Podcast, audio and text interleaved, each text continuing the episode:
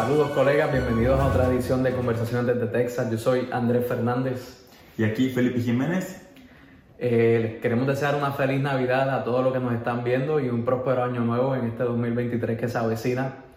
Eh, Así que en este episodio especialmente queremos resaltar las legislaciones y los temas que se tocaron en el 2022, ah, las leyes más ah, significativas que se pasaron este año y hablar un poco sobre ellas para que usted esté informado y, sea, y vea y sepa lo que va a venir al futuro.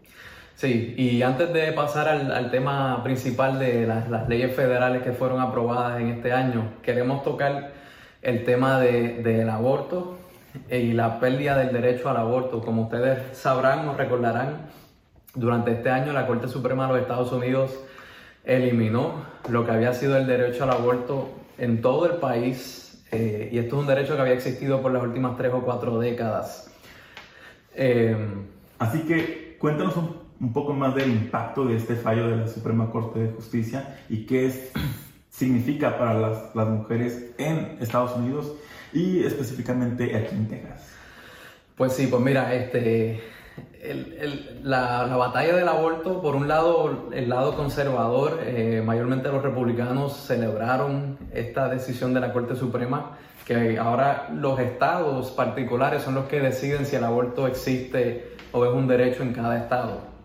Entonces, por un lado, tenemos un grupo de personas del país que están felices con esta decisión y también tenemos lo que nosotros pensamos que es una mayoría en el país que quizás no está tan de acuerdo con esta decisión, pero lo que quisiéramos decir hoy, y yo creo que, que todos tienen que estar de acuerdo, sea conservador o liberal, apoyo o no la decisión de la Corte Suprema, es que la, la, decisión de la Corte Suprema ha llevado a que las mujeres queden desprotegidas en ciertos estados, estados como Texas, Idaho, estados mayormente conservadores, donde el aborto está prohibido o está bastante limitado.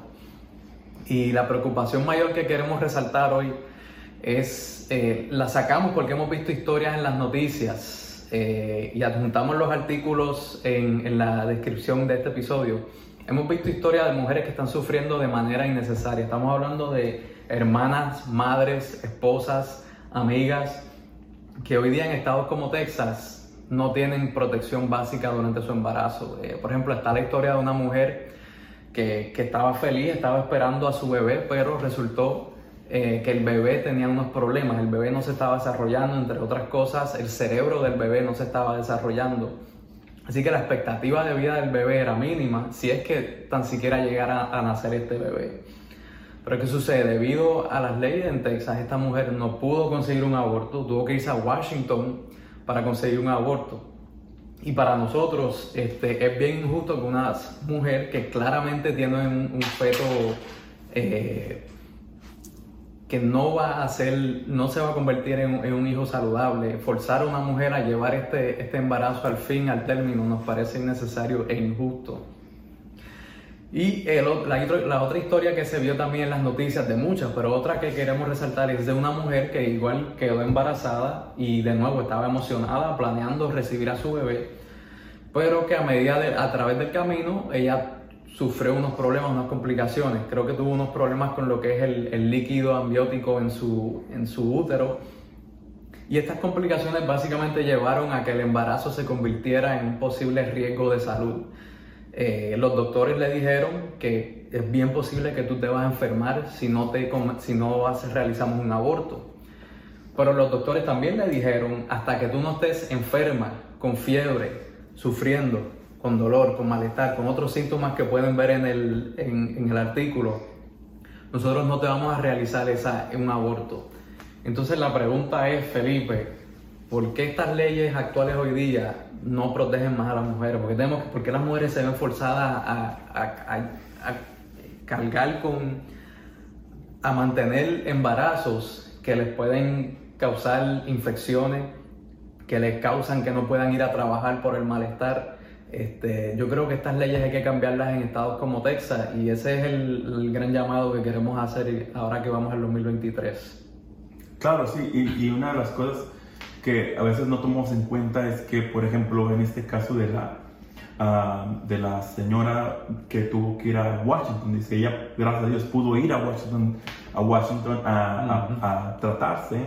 Sin embargo, no todas las mujeres en Texas tienen esa habilidad. No todas tienen la disponibilidad de viajar a otro estado a, tratar Correcto. este tipo de, de, situaciones porque no tienen los, los, recursos económicos o no tienen o si tienen más familia no tienen quien cuide a los demás niños um, o simplemente permisos de trabajo.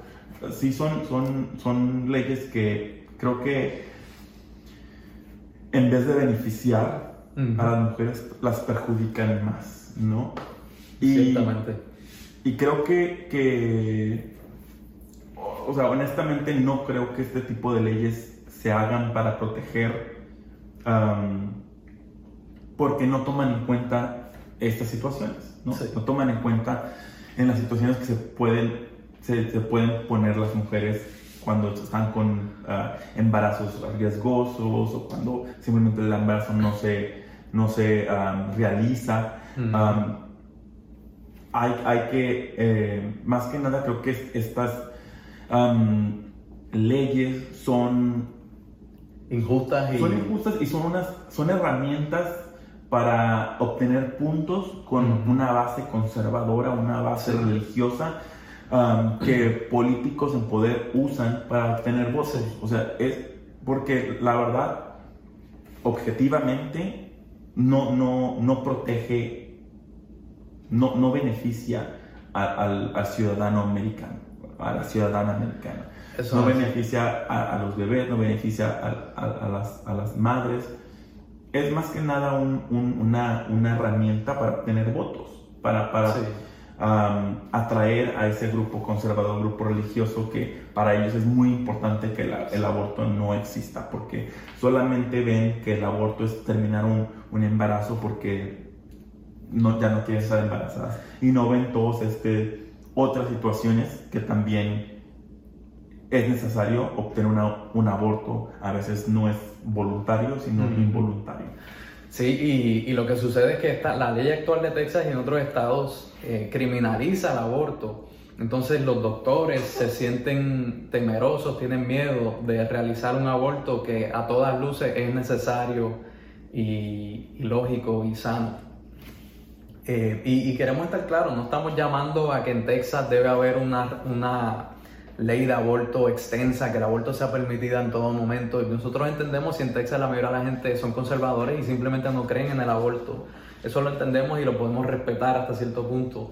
Pero sí hay que eh, brindarle una protección mínima a nuestras madres. Sí, tiene que haber, tiene que haber una, una, una ley que, que, que permita el, el aborto razonablemente, o, a una manera médicamente necesaria, razonable, si es que no quieren, obviamente, permitir el aborto en, al 100%. Ah, sí tiene que haber medidas para que puedan, para que puedan como solucionar estos problemas que están pasando a, raíz de, la criminalización, de, del aborto.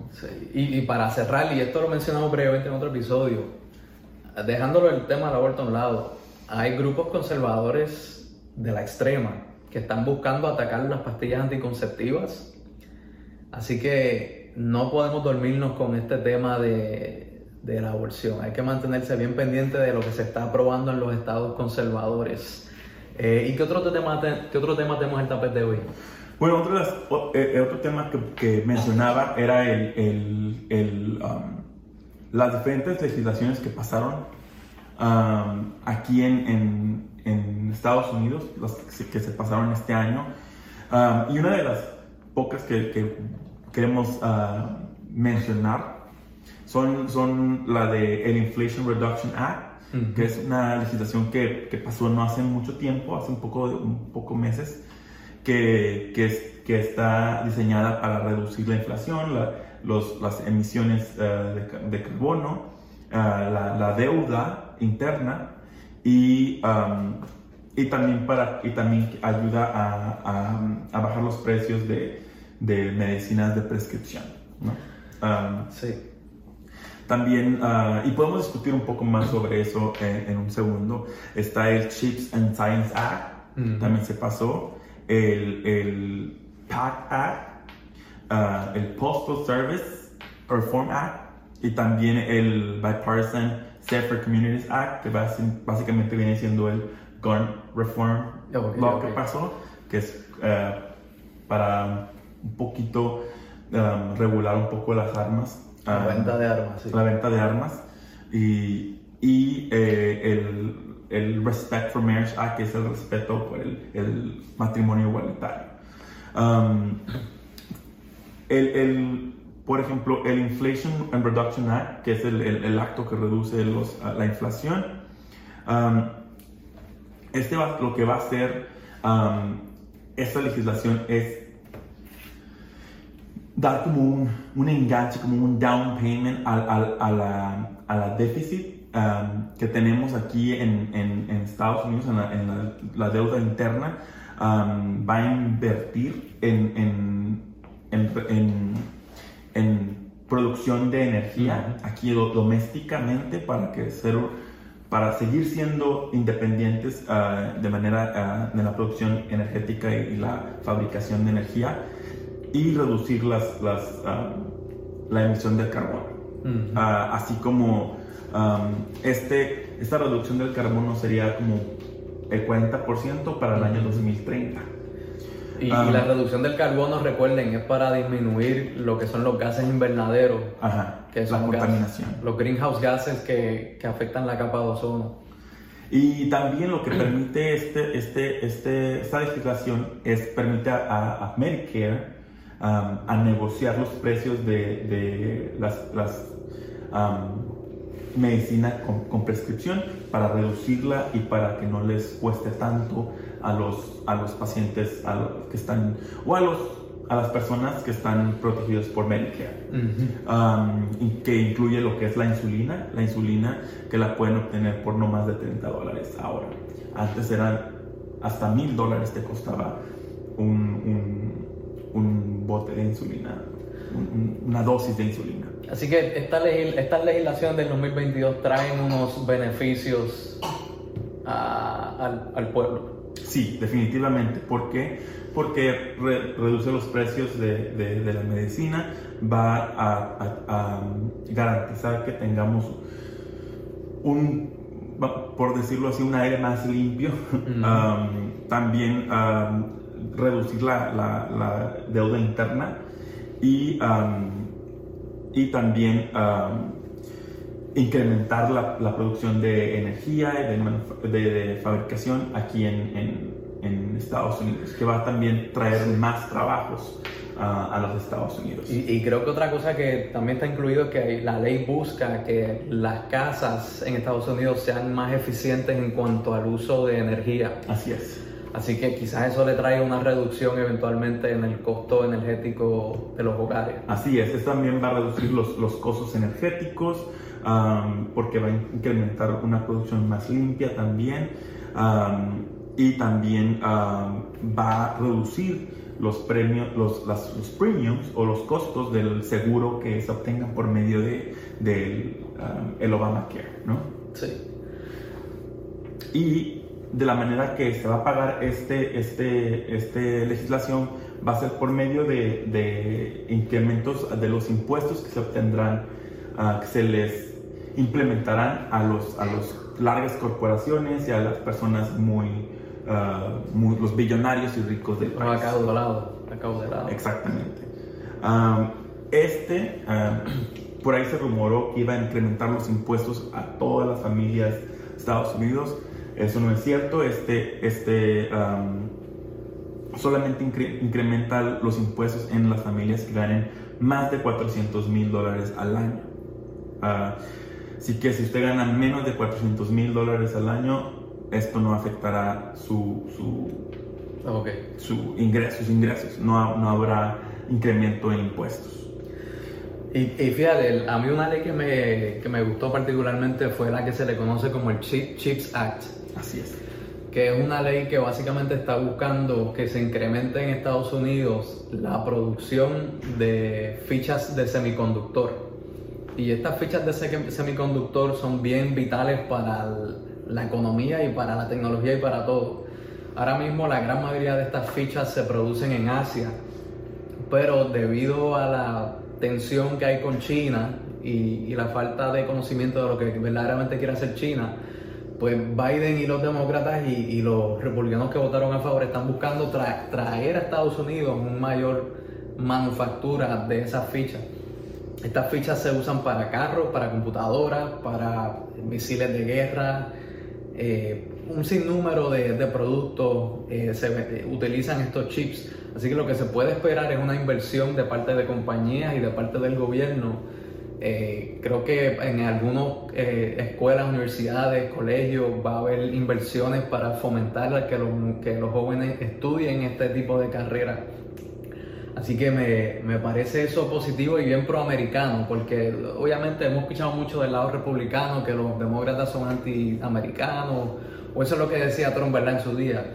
Y yo creo que esta legislación es bien proamericana. Y eso también ayuda y, reduce el, o, el peligro de, que llegue a pasar lo mismo que pasó ahora con la pandemia, cuando hubo esta, esta cuando no había, no se podían transportar los chips o las fichas de, de, China y que afectó muchísimas cosas como la producción de carros, la producción de, de computadoras, de celulares.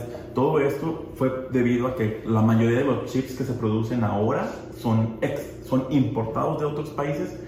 Ah, entonces esto, como se estarán produciendo aquí en Estados Unidos, pues va, no, no sé si prevenir que eso pase, pero sí reducirá, va a reducir el impacto si es que va, si llega a haber otra pandemia o otra cosa, porque Estados Unidos va a tener sus propios chips. Y, y, y, la inflación que se ha vivido en estos momentos, parte de esa inflación viene de esa, de esa dinámica que explicó Felipe. Es. Eh, es bien complicada la economía, pero eso quizás lo discutimos en otro episodio con más detalle. Ah, otra legislación que pasó, que, que pasó fue el PAC Act eh, que viene siendo una legislación diseñada para los veteranos. Aquí en Estados Unidos hay muchísimos veteranos de todas las edades, desde jóvenes hasta ya personas de la tercera edad, que, que necesitan mucha atención médica y este, este, este PAC Act lo que hace expande la, la atención médica a, de los veteranos, los ayuda a, les, les, a que reciban atención médica de alta calidad, como los, los chequeos anuales, todo esto que sean básicamente gratis, ¿no? o sea, libre de costo. también hace que hay muchos que han sido expuestos a, toxinas, a, químicos en, en, donde se han expuesto en otros países durante las guerras y cosas así. Así que esto ayuda a que estas personas que sufrieron esos, esos um, esas que estuvieron expuestos a esas toxinas tengan la atención médica necesaria y que todo sea cubierto por, por el gobierno. Muy bien, este, ¿y, tenías alguna otra ley que querías discutir? O? Sí, también tenemos lo que fue el, el, el Bipartisan Safer Community um, Que básicamente lo que hace, esto es lo que fue Um, la reforma de, de, contra, para regular las armas. Um, lo que hace esto es simplemente um, mejora lo que son los chequeos de, de antecedentes penales, de crímenes, de uh, historial crimen, historial criminal. esto mejora las, las, las, las databases, las, las bases de datos para que puedan ver, para que puedan vetar bien a quién se le están vendiendo las, las armas. también provee a, a, los estados que implementen los Red Flags Law, lo, provee ayuda si es que pueden, si, si, implementan este tipo de leyes, que básicamente es cuando una persona, cuando una persona alerta a la corte de alguien que posee un peligro para la comunidad y que, tiene posesión de armas, y, el contraste de esta ley de, para mejorar o controlar un poco mejor la venta de armas es que en los estados republicanos no se hace casi nada, no se hace nada por controlar la venta de armas. Entonces tienes una... Es interesante la, dicotomía que hay ahora mismo. Sí, también otra cosa que es muy importante especialmente con todos estos, um, estos eventos de, violencia um, con armas es que eh, esta ley también va a invertir en, servicios para la salud mental, um, para que se, para proveer servicios a las personas que necesiten e, e, esto, ese tipo de servicios para su salud mental, porque a veces esos crímenes son a raíz de eso, a que están, no están estables, no están estables Tiene que ser, esa es la única razón para que Así tú que, sientes lo que hacen algunas agentes, ¿verdad? También provee um, fondos, um, ayuda, ayuda económica a escuelas para que puedan mejorar su, su, su seguridad y, y, prevenir que haya más que haya más tiroteos en las escuelas. Muy bien, eso está muy bien. Y otro, otro um, uno, otra de las, de las legislaciones que, que, pasó hace poco fue lo que fue la protección y garantía del matrimonio igualitario, que no pasó hace también hace pocas semanas, que lo que hace básicamente es proteger los matrimonios igualitarios por si es que la, la, Suprema Corte de Justicia llega a fallar en contra de la ley que, del derecho a, a fallar pero si, es, si la Suprema Corte de Justicia llega a fallar en contra del derecho al matrimonio igualitario. Si se elimina el derecho al matrimonio. Como lo que pasó con, con el aborto. Si es que la Suprema Corte llega a decir, no, eso no, este derecho no existe, ya federalmente hay una protección para los matrimonios igualitarios. Y pero si quieren ver una discusión a fondo de esa legislación y ese tema, el, el episodio anterior hicimos eso. Así es, aquí lo, ponemos, lo ponemos por aquí, estará un link para ese, ese, ese episodio que, que, hablamos un poco más a fondo sobre esta, esta ley. Así que sí, yo creo que la gente en este país eh, tiene buenas cosas para buscar en el 2023 en base a las leyes aprobadas en el 2022. Creo que hay oportunidad de progreso en, varias áreas. Obviamente no, no son leyes perfectas. Eh, somos de la opinión que en el tema de inmigración, pues los demócratas, por diferentes razones, no quisieron tirarse de lleno para tratar de arreglar el sistema. Pero... Creo que más que nada es porque falta el apoyo, no hay un apoyo para pasar este tipo de, leyes como de migración se necesita cooperación de los republicanos, se necesita cooperación de los dos partidos. Desafortunadamente, el, el, el, poder que ahorita tienen los demócratas, los no, votos, no, es suficiente. para poder pasar este tipo de leyes. si, si, si, hubiera el apoyo, creo que de, los republicanos para hacer algo con respecto a, la, a inmigración, creo que se hubiera podido haber hecho algo. Pero ahorita no, hay, no, está, no es esa voluntad y pues no sabemos cuándo se vaya a poder hacer algo así. Tiene que llegarse a un acuerdo entre los dos partidos para que se pueda llegar a un acuerdo, una, una reforma migratoria. Sí, este, bueno, y hablando de inmigración, este, en el espíritu navideño, volviendo a Texas, este, Greg Abbott estuvo en su. El espíritu navideño de Greg Abbott este, nos espantó un poco, ¿verdad? Un poquito, sí. Pues yo creo que, que su espíritu navideño, como que, que es cuestionable, ¿no? Como que. Es como Grinch, era un Grinch. Un poco. Sí, porque este, lo que sucedió fue que ustedes saben que Greg Abbott tiene un, programa básicamente donde él monta inmigrantes en, en buses, en autobuses y los lleva a diferentes ciudades. Y, es un programa que, usualmente cuenta con la aprobación del inmigrante, ¿verdad? Y se le financia el, viaje. Pero por alguna razón, eh, en la víspera de Navidad de esa noche, eh, llegó un autobús de inmigrantes a la casa de la vicepresidenta Kamala Harris y bien innecesario el llevar inmigrantes a una casa de una persona pero peor que eso, la temperatura que estaba afuera era bien fría. Y Estaban 13 grados Fahrenheit. Y, y los reportes. Sí, y, y, los reportes son de que esta gente no estaba vestida ni preparada para, para enfrentar esas temperaturas. Así que bien fea la gestión de Greg Abbott, eh, quien se canta ser un cristiano, y eso no, Eso no es de Jesucristo. Claro que no, o sea, está usando personas vulnerables para, para un, teatro político, ¿no? Para, para hacer un chiste político. Sí. Um, y creo que más que, o sea, primero estamos en épocas navideñas y, en otro pone en Twitter o, en sus redes sociales pone que nos desea una feliz Navidad y que en Jesucristo y que el cristianismo y que hermandad, cuando detrás de, detrás de eso está haciendo esta, este tipo de, de, acciones politiqueras, y, con mala intención, ¿no? Una mala intención que la verdad pues no, no, muestra muy, no muestra mucho su cristianismo, ¿no? la verdad va en contra de eso. El, el, porque no es solo que los bailos deja ya, no, no, no, no, hay un plan de que dónde los van a poner, dónde van a llegar, a dónde van a ir. No, simplemente va y los, los arrumba. O sea, es como que si fueran uh, bolsas de basura donde nada más va y los avienta enfrente, ¿no? Ni siquiera les tiene un plan dónde, qué, van a, qué va a seguir de ahí, a dónde se van a ir, qué tienen que hacer. Sí, y, y yo, nosotros entendemos es un poco que cruel, muy cruel. Es cruel y, y no, es que él no, yo entiendo que hay una crisis en la frontera, yo entiendo que quizás él, eh, Abbott está insatisfecho con la gestión federal, pero este, yo no la mayoría de la gente en este país no cree en, la, en ese tipo de crueldad. Así que de nuevo nosotros... No es la manera. No, imploramos a los amigos republicanos líderes que que se dejen llevar por el espíritu navideño.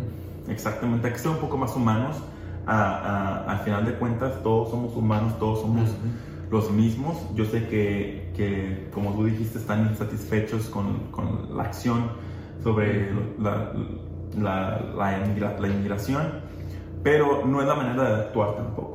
No es la manera de actuar. Creo que hay mejores maneras de, de, de poder atacar este, este problema.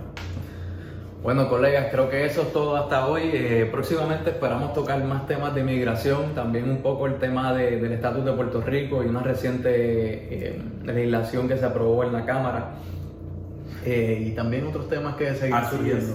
Si, si quieren que, que, discutamos un poco más a fondo algunas de las legislaciones que mencionamos aquí, o si les quedó más dudas o preguntas, o simplemente quieren, como digo, discutir un poco más, qué, cómo les va a impactar estas leyes, pónganos sus comentarios y, y, y, nosotros de ahí ya llevaremos un poco más a detalle uh, lo que significa cada una de estas leyes. Eso sí, eh, muchas gracias por sintonizar. Y que tengan buen día.